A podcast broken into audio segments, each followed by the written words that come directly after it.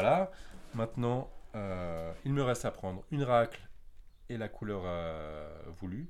Ce sera le rouge. C'est la couleur excitante, c'est la couleur du sexe, parce que c'est celle qui attire l'attention. C'est celle que tu vends le plus Ouais. Le rouge, c'est toujours euh, une garantie de, de, vente. Cette année, la, la, galerie en question, qui s'appelle Calabar, elle fait un, le thème, c'est Suisse. C'est pour ça qu'elle a sélectionné Sugus. Mais l'année dernière, elle a fait le thème rouge.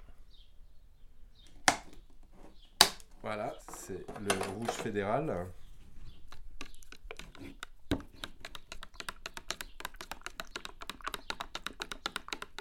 Voilà, on remet bien. Et maintenant, on va racler. Alors, je sais pas si tu vas entendre quelque chose.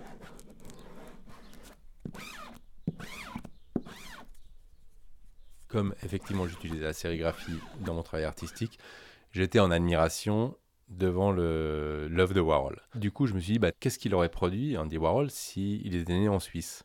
Donc j'ai commencé à, à, extrapoler. Je suis parti sur les produits de consommation comme le coca, qui est devenu un Sinalco, comme les soupes Campbell, très connues, qui sont devenues des pots de Cénovis, et à chaque fois, je recréais des œuvres qui avaient la même taille. Mais ensuite, euh, j'avais un problème de conscience parce que je me disais, est-ce que c'est l'usurpation? Est-ce que c'est vraiment un vrai projet? Donc j'en ai parlé à, à, des amis artistes. Tous, ils étaient unanimes et ils me disaient, non, non, mais vas-y, fonce, c'est génial et tout ça.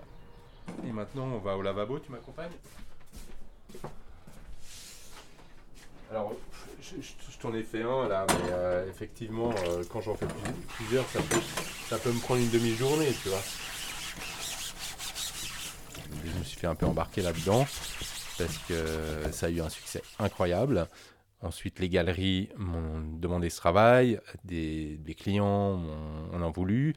Et euh, je me suis aperçu qu'avec le fil du temps, bah, on est tombé un peu dans le, marketing. Donc c'était assez amusant, c'est que le travail de Warhol était très mercantile et on s'aperçoit que malgré, malgré moi, ben, je me suis retrouvé dans cette même dynamique.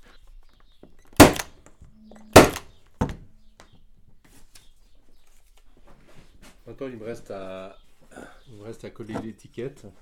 J'annonce la couleur du sugus, son numéro, les dimensions, la technique et à signer quand même.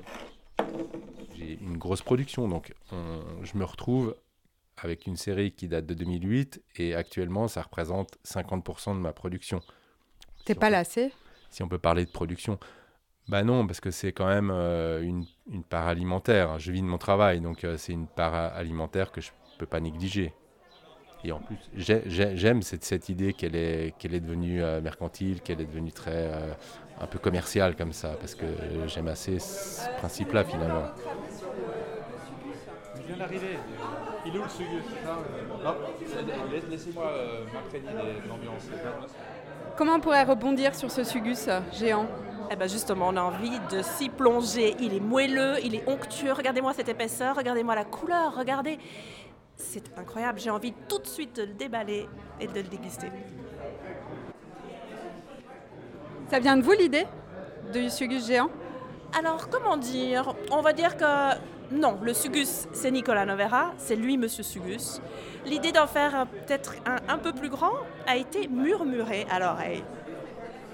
Est-ce qu'on pourrait se dire qu'il y aurait une question de, droit à l'image pour les Sugus Alors, comme tout produit de consommation, qu'est-ce qu'on fait? Qu'est-ce qu'on est, qu'est-ce qu'on a le droit de reproduire ou pas?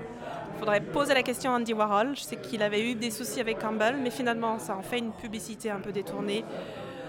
Je pense que c'est bien d'essayer de vivre euh, l'art et le produit de consommation qui est détourné, qui est différent. Donc, j'ai pas de réponse exacte à vous donner par rapport à ça. Je suis pas la spécialiste.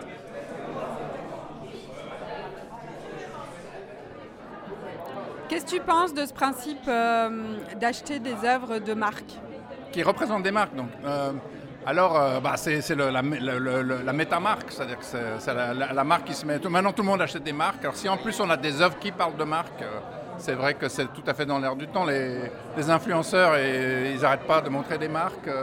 Bah, les artistes, bon, lui, ça fait très longtemps qu'il qu qu s'y est mis. Et puis, c'est pas n'importe quelle marque. C'est pas des marques de luxe, c'est des marques populaires à la portée de de l'homme de la rue. Euh, euh, c'est plus un, retour euh, à l'enfance Mais euh, pour nous, en tout cas, ça nous parle. Du coup, on a cette espèce de nostalgie. Et nostalgie, c'est vraiment euh, un moteur très puissant. hein. C'est- ce que je disais, hein. c'est que pour moi, c'est pas vraiment des marques, en fait, ça fait partie de, de- de- l'inconscient collectif. Et en fait, les gens qui achètent, ils achètent pas vraiment des marques, ils achètent de l'émotionnel, tu vois, ils achètent quelque chose qui fait partie d'eux. Mais je crois que les Suisses, ils sont ancrés dans leurs marques de mémoire, comme le Suclus, le Toblerone, même nos anciens billets de banque. Comme je me rappelle dans une, dans une autre galerie à Genève, il a fait une palette avec des imitations de billets de Suisse avec un garde à côté. Alors, euh, Andy Warhol s'est retrouvé euh, une fois sans inspiration et il a questionné une amie à ce propos. euh, sauf erreur de ma part, elle lui a dit Eh ben, écoute, peins ce que tu aimes. Qu'est-ce que tu aimes? Ben, Il lui a répondu ben, J'aime l'argent. Alors, peins l'argent.